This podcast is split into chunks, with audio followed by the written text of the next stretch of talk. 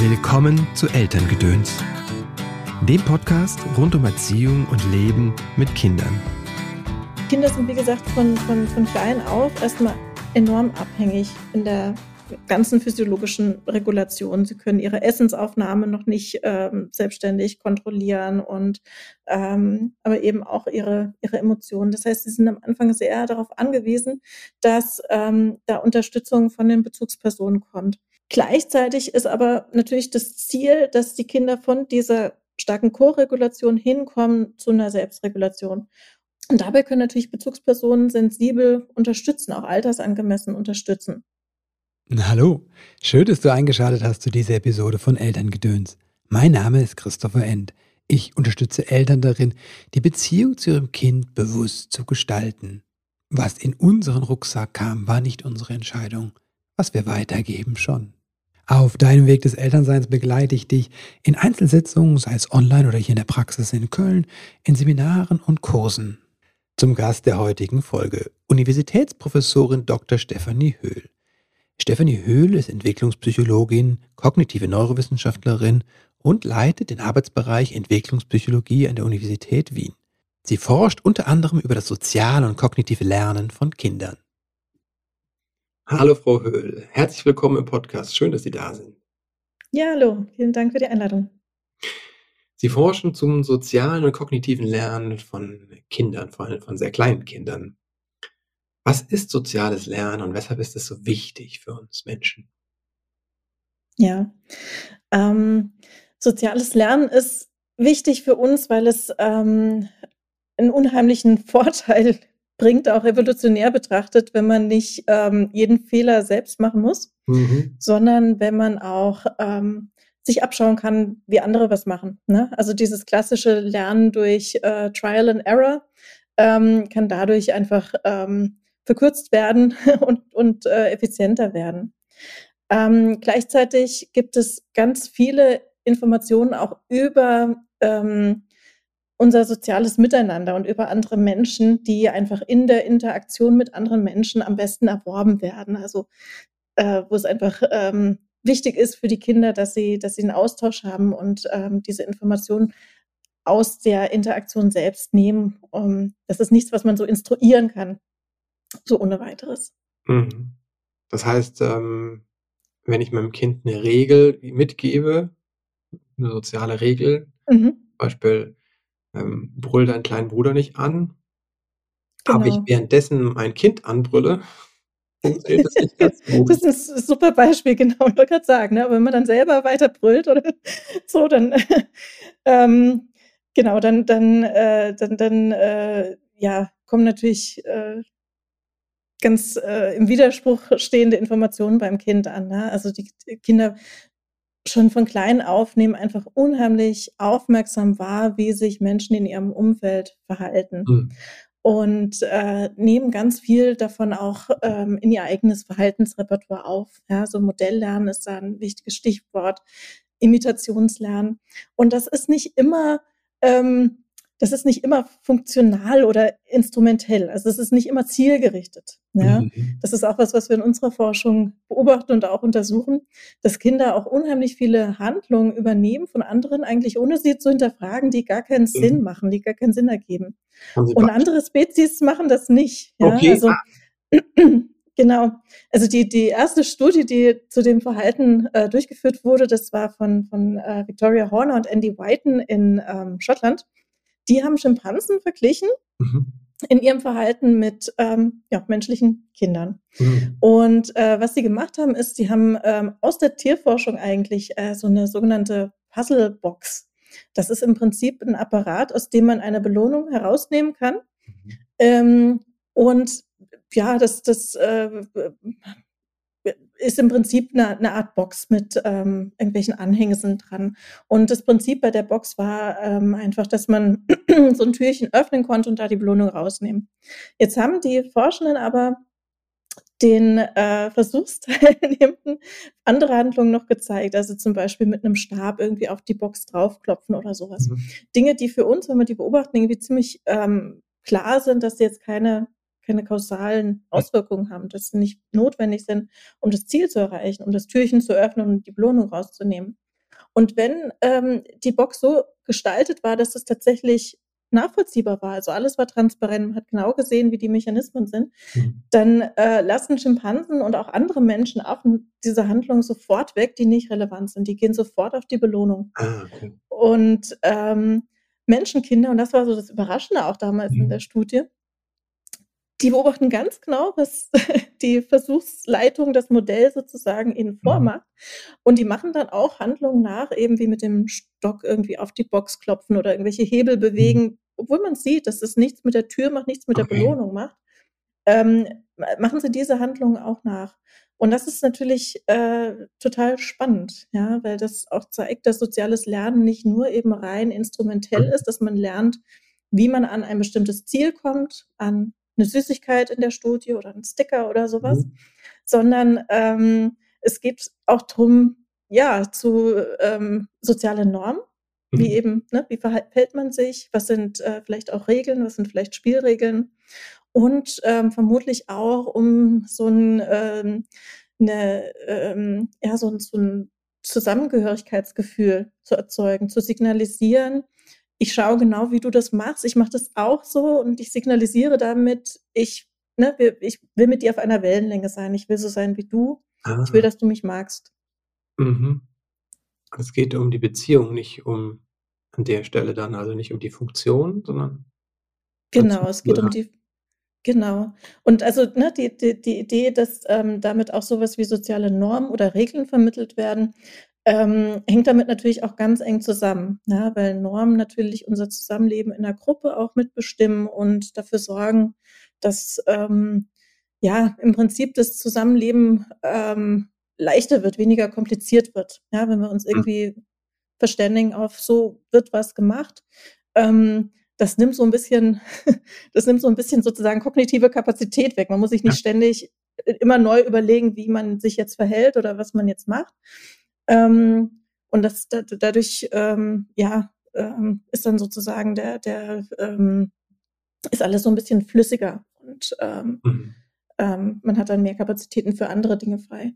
Und das ist auch was, was wir auch aus der Forschung wissen, wofür Kinder irgendwie ähm, so ab drei Jahren ungefähr total mhm. sensibel sind. Also wenn sie irgendwie mitkriegen, ähm, weiß ich nicht, ähm, eine, eine Spielregel kann irgendwas total ähm, Willkürliches sein, ja. Aber mhm. wenn es den Kindern so machen wir das hier und so wird das gemacht, also wenn man das auch noch so ein bisschen normativ formuliert, das ähm, kriegen die Kinder in dem Alter auch schon mit, ah, okay. dann ähm, halten sie sich nicht nur selber dran an diese willkürliche Spielregel, sie sorgen sogar dafür, dass andere sich auch dran halten, mhm. was ich auch total faszinierend finde. Ja, also dass sie sich dann selber schon so zuständig fühlen, ähm, dass auch andere sich dran halten, diese komplett eigentlich arbiträren Spielregeln einzuhalten. Wie könnten wir das nutzen jetzt im Leben mit Kindern? Äh, weil das ist ja oft so eine Herausforderung. Die machen nicht das, was ich will. Ne? ja, das stimmt. Ähm, aber ich glaube, da haben Sie am Anfang schon was Wichtiges angesprochen, nämlich, ähm, dass, ne, also mit einfach verbal instruieren und Sachen mhm. erklären kommt man nur so weit. Mhm. Mit ähm, und auch bei Erwachsenen ist es übrigens gar nicht anders, ja. Ah, okay. Aber mit ähm, eine soziale Norm generieren, in, in, also so, dass man etwas vorlebt, mhm. ja, und am besten auch nicht nur als Einzelperson, sondern in der Gemeinschaft, in der Familie ist man mhm. ja auch, ist man auch meistens, äh, sind da mehrere Personen beteiligt und wenn da auch die älteren Personen vielleicht ähm, sich auf eine gewisse Art des Zusammenseins ähm, einigen können und das dann auch vorleben können, dann ähm, ist die Wahrscheinlichkeit sehr, sehr viel größer, dass die Kinder das auch aufnehmen und einfach als soziale Norm ähm, für sich auch, ähm, ähm, auch erkennen. Ja. Und äh, also wie gesagt, das ist schon was, was ähm, bei anderen Tierarten, bei anderen Spezies nicht so nicht so der Fall ist. Ja, also da ist Lernen meistens eher instrumentell. Man lernt, wie man irgendwie ans Ziel kommt. Und das scheint, ähm, also wird auch von, von einigen Forschenden angenommen, dass das so eine so ein, so ein ähm, evolutionärer Vorteil für uns war, in, mhm. in unserer Spezies das so zu entwickeln. Ähm, denn der Mensch ist tatsächlich die einzige Spezies, die so dermaßen weit über den Globus verteilt lebt, in mhm. ganz unterschiedlichen Lebensumwelten, ohne sich wirklich körperlich groß angepasst zu haben. Mhm. Ja? Also jeder, jeder Wolf, jeder Bär, je mhm. nach Lebensraum, ähm, ist die Art eben angepasst an, je nachdem, wie das ne, Fell dort ist und so weiter. Und der Mensch hat es geschafft, eigentlich ähm, überall sich zu verbreiten, ohne dass wir uns wirklich ähm, ähm, im Phänotyp, sagt man, ja, so, so äh, wie, unser, wie unser Körper gestaltet ist, mhm. ähm, unterscheiden. Ja. Und das geht nur ähm, dadurch, dass Wissen vermittelt wird über Generationen. Ja. Also dass, dass kulturelles Wissen aufgebaut wird und weitergegeben wird. Ähm, sieht man auch daran, dass wann immer Menschen aus ihrem Lebensraum quasi raus in einen anderen fremden Lebensraum kommen, dass es dort ähm, unheimlich schwer ist, ähm, dann äh, zu überleben. Also gibt es einige Beispiele von, mhm. weiß ich nicht, Forschenden, ähm, Forschungsreisenden oder so, die irgendwo gestrandet sind und ähm, äh, überhaupt keine Möglichkeiten haben, das Wissen, was die dort ähm, äh, indigenen Völker haben, ah, das kann man nicht innerhalb von, von, von, also selbst äh, mhm. intelligente, hochgebildete Leute können, können, dieses Wissen nicht generieren. Ja? Das ist was, was sich über Generationen ähm, entwickelt und, und äh, weitergegeben wird. Also weiß ich nicht, wie man ein IQ baut oder sowas. Hochkomplex. Mhm. Großartige Ingenieursleistung würde niemand in einem in, der, in, einer, in einer Lebensspanne darauf kommen, wie das funktionieren kann. Mhm. Da war das Rutger Bregmann, ähm, im Grunde gut, der das da beschrieben hat in dem Buch. Ich weiß es gerade nicht, dass äh, der evolutionäre Vorteil, diese Lernfähigkeit und Kooperationsfähigkeit des Menschen, also des Homo sapiens, ähm, auch gegenüber dem Neandertaler zum Beispiel. Ich glaube, das war in seinem Buch stand das drin, dass der Neandertaler hatte tatsächlich auch das größere Gehirn. Das fand ich sehr interessant, weil die ja, ähm, ja. Diese Idee ja da ist, ne, wir sind so die, die Spezies, die über allen steht, aber ähm, wie gesagt, ne, vom, vom, vom Körperbau, von, von der Stärke, von der Schnelligkeit, wir sind da nicht so überlegen. Und ich fand es interessant, ja, dass nicht. auch mhm. dass die Gehirnleistung gar nicht so die, äh, das, das Wesentliche ist bei uns, sondern wohl diese Kooperationsfähigkeiten, dieses soziale Lernen. Ja, genau, ja. Das, ja, gibt's, gibt's, ähm, gibt's viele, die das annehmen. Also Joe Hendrick habe ich mhm. zum Beispiel auch dran mhm. gedacht. Ähm, der hat ein Buch geschrieben, The Secret of Our Success, wo es mhm. genau auch darum geht, Okay, wie können wir das nutzen? Wie was müssten wir in als Eltern tun, um den Erfolg Ja, ich das Geheimnis das mhm. unsere Familie zu bringen? Ja, genau. Ähm, ich finde, dass das, ähm, ganz viel Druck eigentlich, ähm von Eltern äh, auch wegnehmen kann, weil letztendlich, was da natürlich auch mit drin steckt, ist so diese Idee von It takes a village. Ne? Also mhm. es ist ja auch nicht Aufgabe allein ähm, innerhalb der Familie dann Kinder sozusagen auf das Leben in der Gesellschaft, in der Gemeinschaft dann vorzubereiten. Also mhm. Also im, im, Gegenteil, ganz, ganz viel passiert da im Kindergarten. Mhm. Deswegen ist es auch wirklich, äh, also es ist gut. Das gibt auch viele, viele Studien, die das zeigen, dass es gut ist für Kinder im Kindergartenalter tatsächlich einen Kindergarten zu besuchen. Mhm. Und dort auch den Austausch mit äh, Gleichaltrigen zu haben. Mhm. Denn der ähm, Austausch mit den eigenen Eltern oder Großeltern in der Familie, das ist natürlich immer eine gewisse Asymmetrie. Ne? Da ist immer dann eine Person, die irgendwie schon ein größeres Wissen und ähm, Verhaltensrepertoire hat. Und dieser Austausch auf einer Ebene sozusagen von Auge zu Auge, sich äh, Dinge auszuhandeln, ähm, Fairness-Normen zu erwerben, aber auch das zu leben. Ne? Also die den Eltern ist es dann letztendlich egal, ob das Kind ein Bonbon mehr kriegt oder nicht, aber mit einem Gleichaltrigen kommt man damit vielleicht nicht so durch. Mhm. Oder dass man sich dann mal nicht an die Spielregeln hält oder mhm. sowas.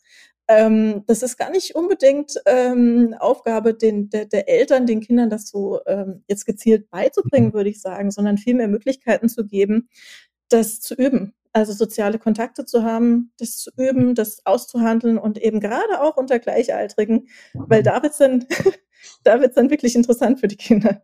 Okay. Da also müssen sie wirklich ran und sich eben auch weiterentwickeln, ne? weil mhm. man dann eben äh, genau mit äh, den, den, den Verhaltensweisen, die man vielleicht zu Hause, womit man durchkommt, dann nicht mehr durchkommt. Also ich höre, das sind nicht nur die, es geht nicht nur um die Fachkräfte, ne? da geht ja, ne, ja, ja. Wird diskutiert über die Bindung zu den Fachkräften, aber ich höre, es ist auch die Bindung unter den Kindern selbst, die so wertvoll ist. Ja, also die, die Bindung zu den Fachkräften ist natürlich wichtig dafür, dass ähm, Kinder sich wohlfühlen, gerne dahin gehen und ähm, explorieren, frei sind, sich bewegen. Ja, so dieses, dieses Grundgerüst, dieses Sich Sicherheitsgefühl, das ist wichtig. Ähm, dafür. Aber ähm, die Fachkräfte ähm, sind, also die, die, machen natürlich auch unheimlich viele wertvolle Sachen, anreichernde Sachen, um den Kindern Erfahrungen zu ermöglichen mhm. und so mhm. weiter. möchte ich gar nicht in Abrede stellen, ja. Aber gerade wenn es darum geht, ähm, dieses soziale Lernen zu fördern. Da mhm. passiert einfach unheimlich viel, auch unter den Kindern untereinander. Mhm. Und dafür braucht es dann einfach auch Zeit und Raum. Also mhm. so die, die, die klassische Freispielzeit oder sowas. Das ist dafür eigentlich wichtig und, und entscheidend. Und dass die Kinder dann auch die Gelegenheit haben, Natürlich muss man irgendwann eingreifen, wenn es, weiß ich nicht, äh, total aus dem Ruder läuft oder sowas, aber ja. dass man Kinder auch mal untereinander was ausmachen lässt, auch mal einen Konflikt mhm. ähm, handeln lässt. Und das, wie gesagt, das, das können Eltern selbst oder auch erwachsene Fachkräfte diese Erfahrung nicht ersetzen, ja, bin ich der mhm. Meinung, weil das dann immer asymmetrisch ist und auf einer Ebene sozusagen unter den, unter den Peers, unter den Gleichaltrigen nochmal eine zusätzliche ähm, wichtige Erfahrung ist. Ja. Und da, ähm, äh, weil Sie angesprochen haben, ähm, Bindung, wie gesagt, äh, die Bindung zu den Fachkräften oder generell auch zu den, zu den ähm, Eltern, Bezugspersonen, wer auch immer das ist, ähm, ist immer eine wichtige Grundlage, um rauszugehen in die. Welt und zu explorieren. Mhm. Aber das ist eben nicht alles. Ne? Das Kind muss auch rausgehen in die Welt und explorieren und rausfinden und ausprobieren und äh, sich mit anderen austauschen, eben auch mit anderen Kindern austauschen. Der Austausch mit anderen Kindern, Sie haben ja gesagt, äh, gleich äh, auf der gleichen Augenhöhe quasi. Mhm. Müssen die gleichaltrig sein? Weil ne, das kriege ich manchmal mit, dass Eltern so denken, wenn jetzt ne, altersgemischte Gruppen auch in vielen Schulen mehr eingeführt werden, ne, zwei Jahrgänge zusammengepackt werden und dann kriege ich von manchen Eltern die Sorge, das Kind findet nicht genug Gleichaltrige, ne, weil es nicht genau alle sechs sind, sondern sind plötzlich auch mhm. ein, zwei oder sogar vier Jahrgänge zusammen. Mhm. Ja, würde ich gar nicht so eng sehen. Ich ähm, glaube, dass ähm, gerade in gemischten Gruppen dann auch interessante Dynamiken entstehen können, dass sich die mhm. Älteren dann zum Beispiel mit verantwortlich fühlt für die Jüngeren. Mhm. Und das kann auch eine tolle Erfahrung sein. Also mhm. selbst unter Geschwistern ist das ja eine ganz ähm, interessante Erfahrung, wenn man dann das ältere Geschwisterchen irgendwie einbezieht, ein Stück weit ein bisschen Verantwortung mit übergibt, mhm. in Anführungszeichen. Ähm, ähm, weil die Kinder dadurch ja dann auch Möglichkeiten haben, sich als kompetent zu erleben. Mhm. Und äh, da, da das, das kann auch eine ganz tolle, wertvolle Erfahrung sein. Ja. Und für kleinere Kinder ist es oft so, dass sie sich eben ganz gerne auch in Richtung von ein bisschen älteren Kindern mhm. orientieren. Und auch das kann halt, äh, das ist eigentlich auch äh, dann eine schöne, schöne Gelegenheit oder eine schöne Möglichkeit. Also, wie gesagt, so, so leicht altersgemischte gemischte Gruppen sehe ich überhaupt nicht kritisch. Ähm, klar ist, dass ähm, ja Säuglinge nochmal andere Bedürfnisse ja. haben als Kindergartenkinder. Ne? Also irgendwo äh, gibt es da sicherlich ähm, eine ne Grenze, aber sowas, wie Sie jetzt sagen, irgendwie, ähm, wenn da Gruppen sind mit drei Jahren Altersunterschied mhm. oder sowas, ähm, glaube ich, dass das, das ist nochmal ganz äh, für beide Seiten, die Jüngeren und die Älteren, mhm. auch nochmal tolle Lerngelegenheiten gibt. Mhm. Ja, das ist auch meine Erfahrung, Beobachtung, ne, aus meiner, sowohl aus meiner eigenen Kindheit auch, aber ähm, hätte ich auch vermutet einfach, dass der Tribe früher auch nicht, wie gesagt haben, jetzt nur die Dreijährigen spielen zusammen, bitte, ne? Nee, genau, sicher nicht. Im Gegenteil, also. Die Neunjährigen bitte nicht mit den 14-Jährigen zusammenspielen. Ne? Genau, genau. Im Gegenteil. Also das, ja. ähm, dazu gibt es auch ganz spannende Forschung in ähm, indigenen Gruppen, hm. ähm, also auch, also äh, ne, die, die auch heute ähm, noch leben in ihren Gemeinschaften, dass da ganz oft die älteren Kinder ja total aktiv in den Alltag eingebunden sind. Mhm. Also sowohl in die Kinderbetreuung, auch in Haushaltsaufgaben. Und das ist ganz selbstverständlich. Und die Kinder kriegen aber auch die Gelegenheit dazu. Mhm. Natürlich ist es, ähm, ich glaube, das ist was, was, was ähm, in unseren westlichen Gesellschaften im Alltag manchmal so ein bisschen schwer fällt, weil dann will man vielleicht effizient sein und jetzt schnell mhm. noch das Abendessen auf den Tisch bringen oder weiß ich nicht, irgendwas schnell noch aufräumen oder sowas. Und die Kinder da mitmachen zu lassen, kostet natürlich wieder Zeit und Nerven. Mhm. Ja, sie machen natürlich viel falsch und mehr Chaos und dann fällt das Mehl um und weiß ich nicht was. Mhm. Aber dadurch, ähm, ja, kriegen die Kinder dann vielleicht auch weniger die Gelegenheit und diese Erfahrung auch ein Teil zu sein und auch ein mhm. Teil, wie gesagt, zur Verantwortung, wie gesagt, in Anführungszeichen zu haben, aber auch ein, ein Teil, nicht, so eine Kompetenz zu sein. Ich bin auch ein Teil davon, ich mache hier mit, ich mhm. halt, habe meinen Beitrag, den ich da auch dazu leiste. Und ich werde ähm, ne, dafür auch wertgeschätzt und, und ernst genommen und sowas. Mhm. Das ist, glaube ich, in anderen Gesellschaften viel, viel ähm, selbstverständlicherer Bestandteil des Miteinanders, während es bei bei uns oft so ein bisschen, ja, äh, die Kinder da fast so ein bisschen ausgeschlossen werden, mhm. damit es halt doch effizient ist, damit es halt doch schnell geht. Und dann später äh, wundern wir uns vielleicht, warum, ja, wenn wir dann um Hilfe bitten oder so, die Geschirrspülmaschine ausräumen oder sowas, dann die Kinder gar nicht die Lust haben oder sich vielleicht, äh, ja, äh, dreimal bitten lassen. Mhm. Ja, weil es einfach nicht von klein auf sozusagen Teil des Alltags ist, dass man mitmacht, dass man alles gemeinsam macht. Das ist ja quasi da, wo, wo noch die intrinsische Motivation da ist, dieses Ich ja. will mitmachen, dass wir sie quasi ja. da äh, zu früh abschneiden. Ja, genau. Mhm. Ja, genau. Ja, wir beobachten das auch bei uns in der Familie. Fragen ja. uns, was, was haben wir zu sehr? Weil das war, ne, meine Frau hat das mal schon gesagt, das ist, äh, eigentlich Quatsch, diese so eine Kinderküche, weil die Kinder wollen auch ein Spielzimmer, weil die wollen eigentlich immer bei Mama oder Papa sein. Und dann, wenn man in der Küche Stimmt, ist, sind die da fangen an, das auszuräumen. Ne? Und wollen das Gleiche machen wie Mama und Papa. Ne? Das ist ja wirklich so deutlich zu spüren. Ja. Und dann irgendwann sind sie 12, 14, 17 und man denkt so, könntest du bitte das und das machen? Richtig, genau das. ja. ja. Genau okay. das. Also die, die Zeit, sich vorher zu nehmen, damit, ja. es, damit wir dann ein paar Jahre später die Zeit sparen quasi. Richtig, ja. genau das ist, wie gesagt, das ist so, was uns der, der, der Blick lehrt eigentlich mhm. ähm, in Gesellschaften, wo das dann, wo das dann später überhaupt kein Thema ist, wo das viel besser funktioniert. Mhm. Ja. Aber wie gesagt, ich verstehe es eh. Ja, also es ist äh, natürlich hat man immer Zeitprobleme und äh, ja, es, es, es, kostet die Zeit am Anfang, die Kinder auch mitmachen zu lassen und mhm. dafür in Kauf zu nehmen, dass äh, ja, Dinge, Dinge länger dauern oder man dann doch nochmal neu anfangen muss oder so. Mhm. Was könnten wir noch nutzen? Erkenntnisse aus der Forschung zum sozialen Lernen oder von indigenen Völkern, was, was, was wir vielleicht verlernt haben oder was wir. Ähm, ja, also mh, hm, grundsätzlich ähm, würde ich jetzt nicht sagen, dass ähm, äh, immer alles so, wie wir es machen in unserer westlichen Gesellschaft, irgendwie ähm, besser oder schlecht. schlechter ist oder also ich will es gar nicht so wertend mhm. sehen. Also eher so, ja, man kann sich ja mal angucken, wie ähm, Dinge unterschiedlich gelebt werden, mhm. unterschiedlich mhm. gehandhabt werden und ähm, genau, was, was ähm, vielleicht anders ist, aber woanders eben auch äh, äh, ja, äh, gut funktioniert und, und äh, wo man sich dann eben vielleicht fragt, wie in dem Beispiel mit dem Helfen, ob das nicht was ist, was man ähm, auch mal ausprobieren könnte, für sich selbst übernehmen könnte.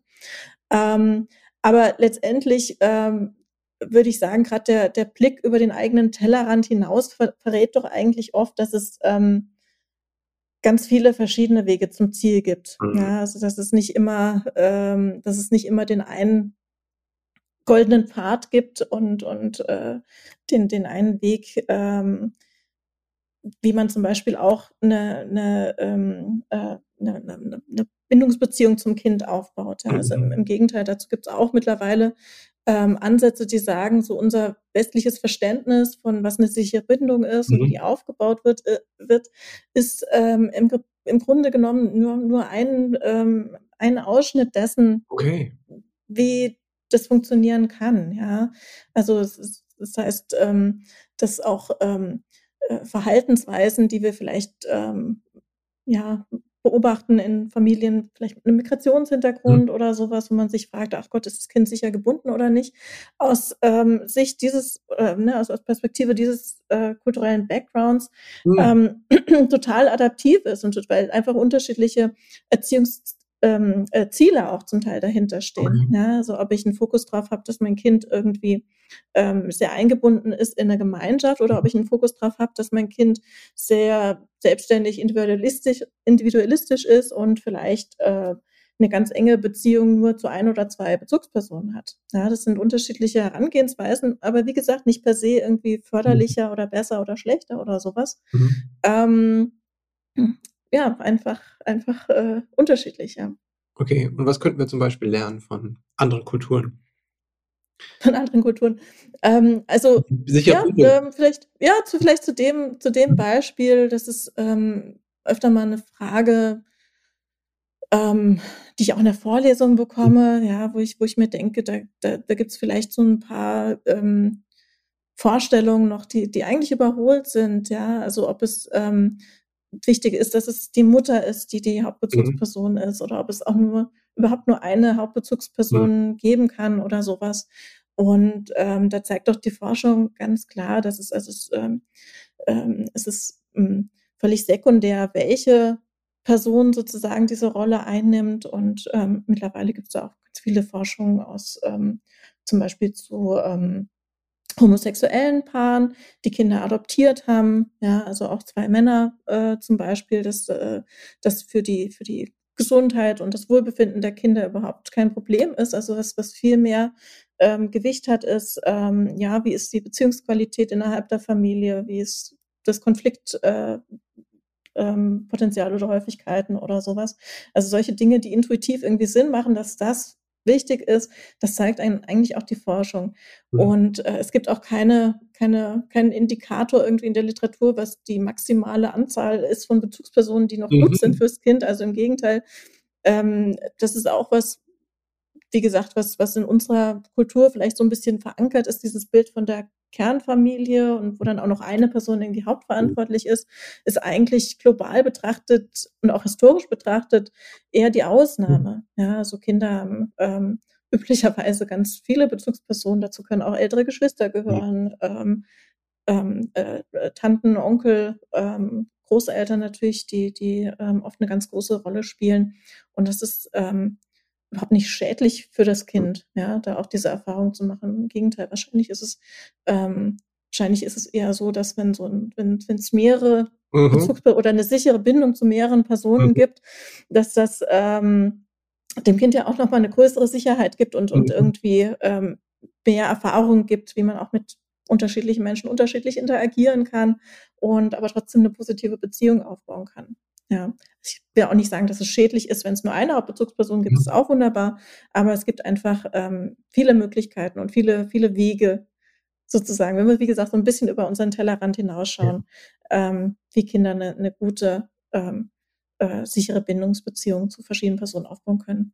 Woran erkenne ich dann eine sichere Bindungsbeziehung, wenn ich mich jetzt frage, ist der Erzieher oder die Erzieherin vielleicht so, so toll oder ähm, weil es da Verhaltensweisen gibt, die nicht mit meinem, hm, meinem Erziehungsstil oder meinen Erziehungsidealen mhm. übereingehen. Ne? Das kann ja gerade da Mhm. der Bereich da sind die Kinder ja auch noch sehr vulnerabel noch und Ja, ja, ja, ja, ja. woran Ich erkenne glaube, solch ja, ich glaube, ist? solche äh, ich glaube, solche solche Konflikte kann es sogar auch innerhalb der Familie geben, ja. Also, Mhm. dass, ähm, sich irgendwie die Mutter fragt, ob der Vater mhm. sich da so richtig verhält oder mhm. umgekehrt oder mit den Großeltern oder sowas. Ähm, die, die, die, die, ja, die Frage oder das, was man sich ähm, anschauen kann, ist ja immer, wie verhält sich das Kind. Mhm. Ja, also ähm, hat er Anfang schon mal gesagt, ne, so ein, so ein ähm, was ja eigentlich toll ist, wenn ein Kind eine sichere Bindung hat und eine Bezugsperson, die verlässlich ist, ist, dass es sehr ähm, offen in die Welt gehen kann und explorieren kann. Mhm. Ja, also weiß ich nicht, wenn ich ähm, als Mutter mir da äh, Sorgen mache, ob das Kind mit dem Vater da irgendwie gut aufgehoben ist, kann ich ja mal einfach mich ein bisschen mit Abstand irgendwie auf dem Spielplatz dazusetzen und schauen, was da passiert. Mhm. Und ähm, ein Kind, das sicher gebunden ist, muss nicht ständig bei der Bezugsperson bleiben zum Beispiel. Es muss sich nicht ständig umdrehen und schauen, ob die noch mhm. da ist, sondern es wird einfach sorgenfrei im Sandkasten mhm. explorieren, schauen, was da so ist, wer da noch so ist. Ähm, und und ähm, ja, ähnlich eigentlich in der, in der Kita. Ne? Also ähm, was ja mittlerweile in den meisten Einrichtungen oder zumindest ähm, was mir so bekannt ist, sehr gut gemacht wird, ist, dass das so eine behutsame ähm, mhm. Eingewöhnungsphase ähm, äh, auch, auch mit eingeplant wird. Deren Ziel ja ist, dass das Kind so gebunden ist ähm, an die ähm, ähm, ErzieherInnen ähm, oder auch, äh, auch an mehrere Personen, ja, dass es dort dann äh, unbeschwert bleiben kann und, und die Zeit verbringen kann. Ähm, und das ist natürlich auch was, was man, was man ähm, gut beobachten kann und was aber auch die ähm, Fachkräfte dann natürlich ähm, denke ich, sensibel geschult beobachten können, wie ist denn das Kind? Also, dass am Anfang dann erstmal schwerfällt, die Trennung ist ja ganz normal, aber ähm, kriegt man es dann so hin, dass nach einer Zeit ähm, der Eingewöhnung dann auch die Trennung ähm, ja nur noch kurzzeitig schwierig ist und dann das Kind aber doch mhm. ähm, rausgehen kann, spielen kann, sich mit mit äh, anderen Dingen und anderen Kindern auch beschäftigen kann. Ich weiß, dass das für viele Eltern auch sehr herausfordernd ist, auch wenn mhm. äh, nach der Eingewöhnung, dass dann diese Trennung, wenn die so emotional ist von Seiten des Kindes und der Eltern, ja. dann ähm, auch das Vertrauen nicht da ist, ist das für das Kind dann gut, auch wenn dann die Fachkräfte sagen, ja, wenn ihr weg seid, hat sich das schnell wieder beruhigt und spielt auch. Ähm, ist dann dieser Zweifel, ist es wirklich so? Und ähm, oder ist das Kind nur ja. quasi, ähm, ist es total unter Stress die ganze Zeit und das scheint nach außen nur so, ne? Das sind ja auch wir wissen ja auch, dass vermeidende Bindungsstil ja auch auf den ersten Blick so aussieht, als wäre das Kind sehr autonom, es ist aber eigentlich eher allein. Ne? Ja, ja, ja, ja. Das, ja, das ist richtig. Ähm, der, ja. Von daher ist es so ein bisschen kontraintuitiv vielleicht, aber gerade dieses, dass ähm, die Trennungssituation mhm. an sich nicht so einfach ist, sondern dass das mhm. Kind das signalisiert, es möchte das jetzt eigentlich nicht, mhm. ist eigentlich auch kein, kein schlechtes Zeichen. Ja. ja. Zeigt eigentlich auch, dass da äh, eine sichere Bindung zu der zu den Eltern zum Beispiel mhm. da ist. Mhm. Gleichzeitig, ähm, wie gesagt, ähm, sollte es hoffentlich helfen für Eltern, sich vor Augen zu führen, dass das Kind eben auch eine sichere Bindung zu anderen Personen auch außerhalb der mhm. Familie aufbauen kann und in der Regel dann eben auch tut, basierend auf der sicheren Bindung zu den Eltern, mhm. ähm, Großeltern und so weiter. Ähm, und das ist, ja, das, das ist was, dazu gibt es ähm, schon auch Forschung, das ist auch was, was man, was man messen kann. Ja, also die, die äh, Bindungssicherheit zum Fachpersonal zum Beispiel mhm. ähm, in der Kita. Und ähm, was da sicherlich eine Rolle spielt, aber nicht immer ideal ist, ist natürlich, dass die Fachkräfte dann auch, ähm, ja, dass es einen guten Betreuungsschlüssel gibt, dass die mhm. Fachkräfte nicht sich um zu viele Kinder gleichzeitig kümmern müssen, gerade in der Eingewöhnungsphase auch ja. die Zeit haben, auf ähm, das Kind einzugehen. Ähm, ja, äh, generell, ne, auch, auch nicht selbst als Person zu sehr ähm, belastet sind. Das sind natürlich dann wieder strukturelle Dinge, mhm. ähm, wo sicherlich einiges ähm, verbessert werden könnte, um eben den Kindern das, das ähm, so stressfrei wie möglich zu machen. Ja? Weil für die Kinder wiederum ist es sehr wichtig, dass sich Personen um sie kümmern, die eben nicht gestresst sind, die selber mhm. Ressourcen haben. Und die mhm. Kinder selbst, das wissen wir ja auch, gerade in dem Alter, haben noch sehr eingeschränkte Möglichkeiten der Emotionsregulation. Die mhm. brauchen noch ganz viel ähm, Unterstützung da von, von Erwachsenen. Mhm. Und wenn die Erwachsenen selbst ähm, übermäßig gestresst und belastet sind, dann ist das natürlich auch nur wiederum eingeschränkt möglich.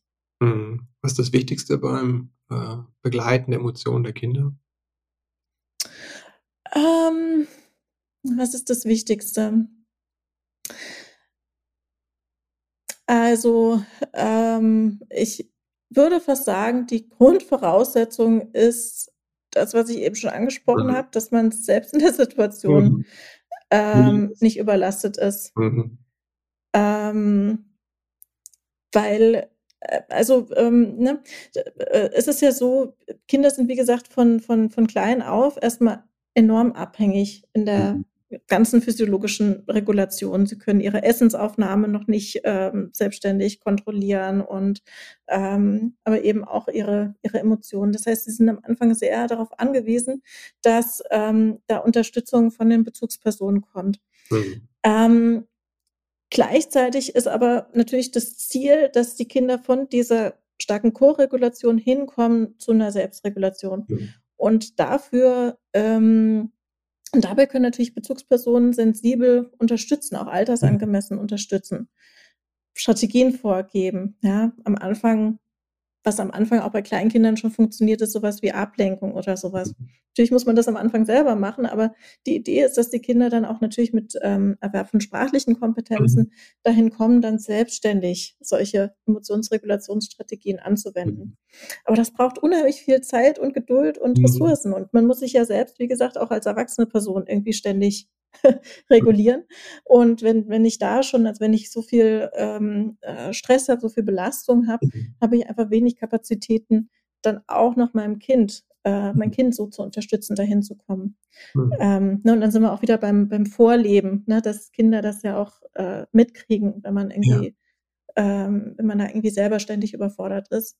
Mhm. Ne, weil das ist natürlich auch was, was auch mit durch soziales Lernen erworben wird. So, wie geht man mit einer Belastungssituation um? Wie geht man mit einem Konflikt mhm. um? rastet man aus und lässt die mhm. Emotionen sozusagen frei oder ähm, schafft man es dann irgendwie runterzukommen und ja. ähm, auf, ein, auf ein Niveau zu kommen, wo man sich mit dem Problem dann beschäftigen kann. Mhm. Okay, also ablenken ist auch eine adäquate Strategie zum Umgang mit großen Emotionen. Ähm, es ist eine frühe Strategie, mhm. Eine, die auch sehr früh funktioniert. Ähm, mhm. generell Ablenkung, Überraschung. Mhm. ja, also bei Kleinkindern, die sich sehr irgendwie mhm. gerade, weiß ich nicht, denen es gerade sehr äh, schlecht geht, weil ja. die Lieblingstasse in der Spülmaschine ist oder der Teddy in der Waschmaschine oder sowas. Mhm. Ähm, da, da, kann es tatsächlich eine Strategie sein. Es ähm, kann tatsächlich auch eine Strategie sein, äh, also die, die Strategien, die es gibt und die funktionieren, sind auch wieder zwischen Erwachsenen und Kindern gar nicht unterschiedlich. Ja also auch für Erwachsene kann Ablenkung eine Strategie sein.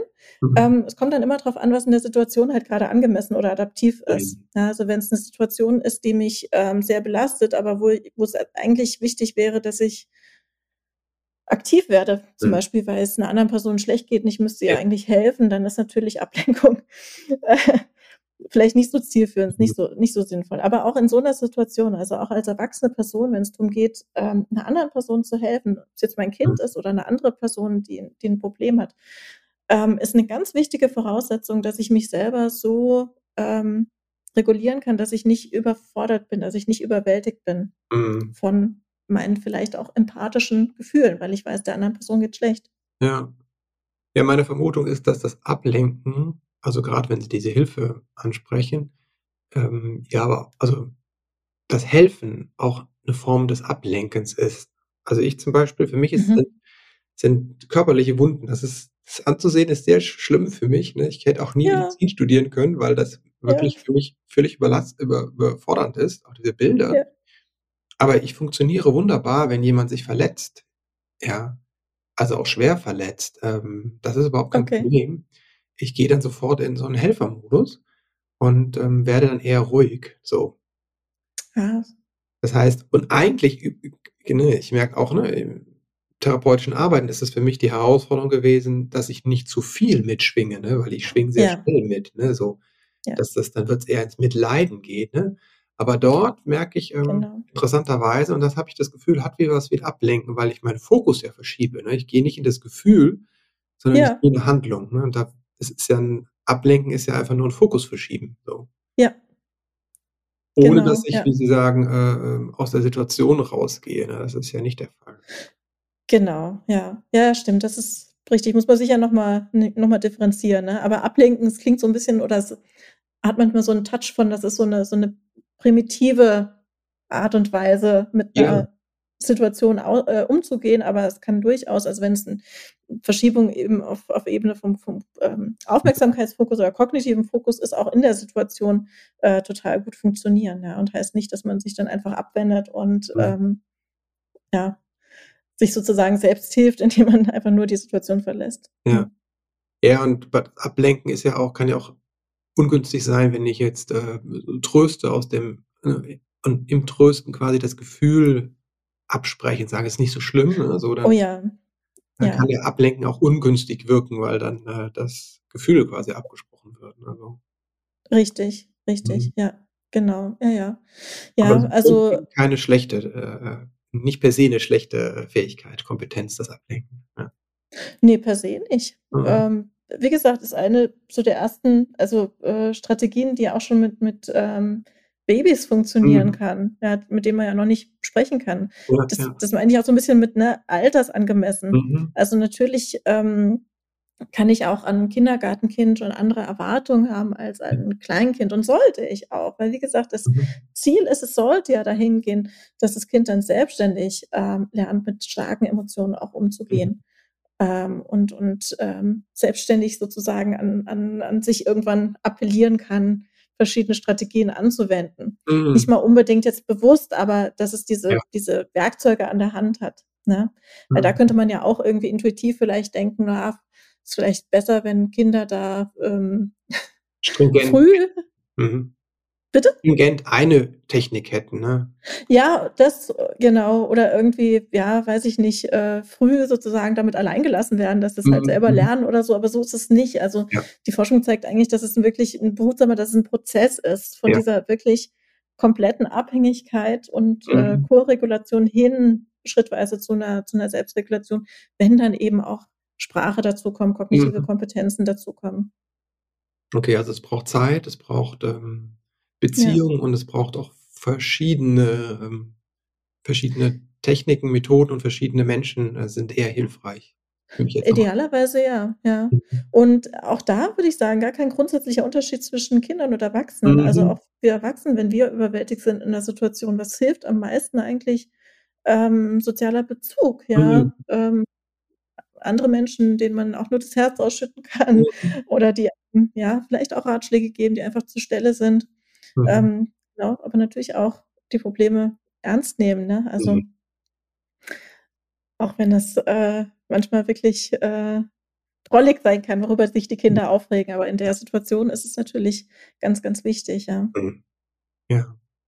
Ja, danke. Danke für, für das Gespräch, Frau Höhl, und äh, danke aber auch für Ihre Arbeit, ähm, dass Sie mit Ihrer Forschung, Tätigkeit einfach ähm, das Wissen um die das Lernen und äh, wie wir das zusammentun können, groß und klein, äh, einfach voranbringen und dass sie viele Menschen da drin auch ausbilden an der Universität. Das finde ich auch ähm, ganz großartig. Das hilft ja einfach, ist ja einfach Teil auch, das, sie sind ja auch Teil des sozialen Lernens, indem sie das weitergeben, was andere und sie herausgefunden haben. Also vielen, vielen Dank dafür. Ich finde das sehr, sehr wertvoll. Wo kann man sich mit Ihnen äh, vernetzen? Wo treiben Sie sich im Netz so rum? Ja, also ähm, was ich ähm, empfehlen würde, wenn das interessiert, äh, wir haben ähm, einen Instagram-Account mhm. unserer Arbeitsgruppe und findet uns da einfach unter, unter Kinderstudien oder Wiener Kinderstudien. Ähm, und auf dem Account schauen wir auch immer, dass wir ähm, ja, Wissen kommunizieren, also auch wirklich aus der Forschung Ergebnisse so als Fun Facts zum Beispiel mhm. ähm, präsentieren, was, ähm, ja, was, was hoffentlich dann ähm, auch ganz ansprechend und interessant ist. Genau. Mhm. Auf Twitter gibt es mich auch, aber das ist in eher ähm, im professionellen Kontext vielleicht mhm. ähm, ähm, relevanter. Dann, dann tweete ich halt, wenn wir eine neue Studie publiziert haben mhm. oder so. Genau. Ja, super. Äh, Links packen wir in die Show Notes. Danke auch dafür. Jetzt Dankeschön. die letzten äh, Fragen, die alle meine Gäste beantworten können, wenn sie denn wollen. Wenn Sie an Ihre eigene Kindheit denken, was hat vielleicht gefehlt, was Sie sich später beibringen konnten, selbst beibringen konnten? In meiner eigenen Kindheit ähm, gefehlt hat ähm, so ein bisschen die ähm, Ermutigung auf andere Menschen, auf fremde Menschen, auf andere Kinder ähm, zuzugehen. Ähm, meine Mutter ist selbst eher, hm, ja, vom, vom Typ her, vom Temperament eher ängstlich und hatte dann immer, weiß ich nicht, hatte dann immer ganz viel Angst, ähm, weiß ich nicht, ähm, im Winter, dass ich mich dann anstecke oder mhm. sowas, ähm, hat mich auch gar nicht mit so einem guten Gefühl in den Kindergarten gehen lassen und so. Und ähm, das ist was, was ich jetzt im, im Nachhinein auch verstehe, dass das was ist, was gerade Eltern, die ähm, ängstlich sind, ähm, häufig machen, dass sie eigentlich mhm. überbeschützen, dass sie beschützen wollen, natürlich, völlig nachvollziehbar, aber damit so ein bisschen überbeschützen. Mhm. Und dann ist es mir auch unheimlich schwer gefallen, dann auch in der Schule ähm, erste Freundschaften zu knüpfen. Und das hat ein bisschen gedauert, ähm, dass ich dann irgendwie gelernt habe, dass wenn man auch neue Le Leute kennenlernt, dass das, dass da gar nichts Schlimmes passiert. Mhm. das ist, ähm, und das ist ja eine, eine, eine wichtige Lernerfahrung, die einfach ein bisschen länger gedauert hat, dadurch, ähm, dass ich da wahrscheinlich ein bisschen überbehütet war. Mhm. Wofür sind Sie Ihren Eltern dankbar? Ähm, dankbar bin ich meinen Eltern ähm, dafür, dass ähm, so die, die ähm, die, die erste Umgebung, die ich da hatte, die erste Familienumgebung, das erste Zuhause, ähm, so stabil war und, und ähm, dadurch ähm, ja, da gab's da gab's keine großen Überraschungen oder keine großen mhm. Umbrüche oder sowas. Und ähm, ich glaube, das war für mich als Kind ähm, war das ganz hilfreich, diese, mhm. dieses ähm, Gefühl zu haben, dann immer nach Hause zu kommen und das ist irgendwie immer, ähm, das ist eigentlich immer da. Ja. Mhm. Sicher gar nicht mal örtlich gebunden oder sowas, mhm. sondern eher dieses Gefühl von dieses, dieses Zuhause ist äh, mhm. stabil. Ja. ja. Wenn Sie werdenden Eltern drei Tipps mit auf den Weg geben könnten, quasi so die drei, ähm, das ist das Wichtigste Gott. aus Sicht der Wissenschaftlerin. Okay, das ist das Wichtigste. Oder aus Ihrer eigenen Erfahrung, wollen. Mhm. Mhm. Also das, das Erste, was ich jungen Eltern mitgeben würde, auch aus Sicht der Wissenschaft, ist, ähm, dass es keine hm, perfekten Eltern gibt, mhm. aber auch nicht geben. Ähm, es gibt in der Forschung auch das Konzept des ähm, Good Enough Parenting, mhm. also gut genug. Und äh, das finde ich wahnsinnig sympathisch, weil ähm, natürlich ähm, gerade junge Eltern unheimlich viel leisten müssen, also unheimlich viel gefordert sind ähm, aus, aus ähm, verschiedener, in verschiedener Hinsicht und es nicht der Anspruch sein kann, dass man ähm, immer gelassen ist oder dass man immer adäquat auf das Kind reagiert. Ja, aber das macht auch nichts. Für die Kinder ist das ähm, völlig okay. Und dieses äh, Good Enough Parenting, finde ich, ähm, dieses Konzept ähm, beschreibt das eigentlich ganz gut und dass mhm. man da genau vielleicht auch die eigenen Ansprüche ähm, ja entsprechend nicht einen Anspruch auf Perfektion hat, immer alles ähm, richtig zu machen. Mhm. Ähm, das wäre das eine. Das andere damit eigentlich ganz eng verknüpft, ähm, gerade für Eltern von kleinen Kindern ähm, sehr gut auf sich aufzupassen, sehr gut auf sich zu achten. Mhm. Ähm, denn für die Kinder ist es ja wichtig, sie brauchen ja ganz, ganz viel. Sie können ja ganz wenig am Anfang selbst.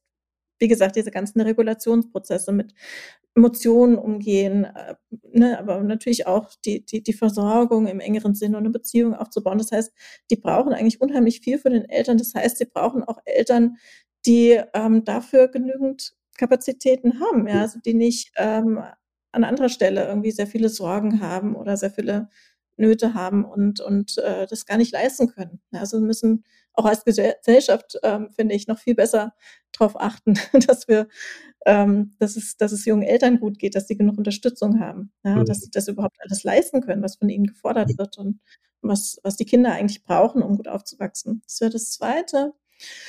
Und das Dritte wäre, mh, mm, was Kindern, ähm, was, was Kindern gut tut, was ich sagen würde aus, aus Forschungsperspektive, ist ähm, eine, eine Umgebung, die ein gewisses Maß an Sicherheit und Vorhersagbarkeit hat. Mhm. Bei Kindern, wie gesagt, am Anfang, sie können nicht viel, sie haben keine Kontrolle über das, was mit ihnen passiert. Mhm. Aber wenn sie sowas haben wie Tagesabläufe und Routinen, dass sie mit der Zeit einfach Sachen vorhersehen können. Mhm. Ja, oder dass auch das eigene Verhalten irgendwie so dem Kind gegenüber so vorhersehbar ist, dass es irgendwie weiß, mhm. was jetzt als nächstes kommt oder so, sich darauf einstellen kann.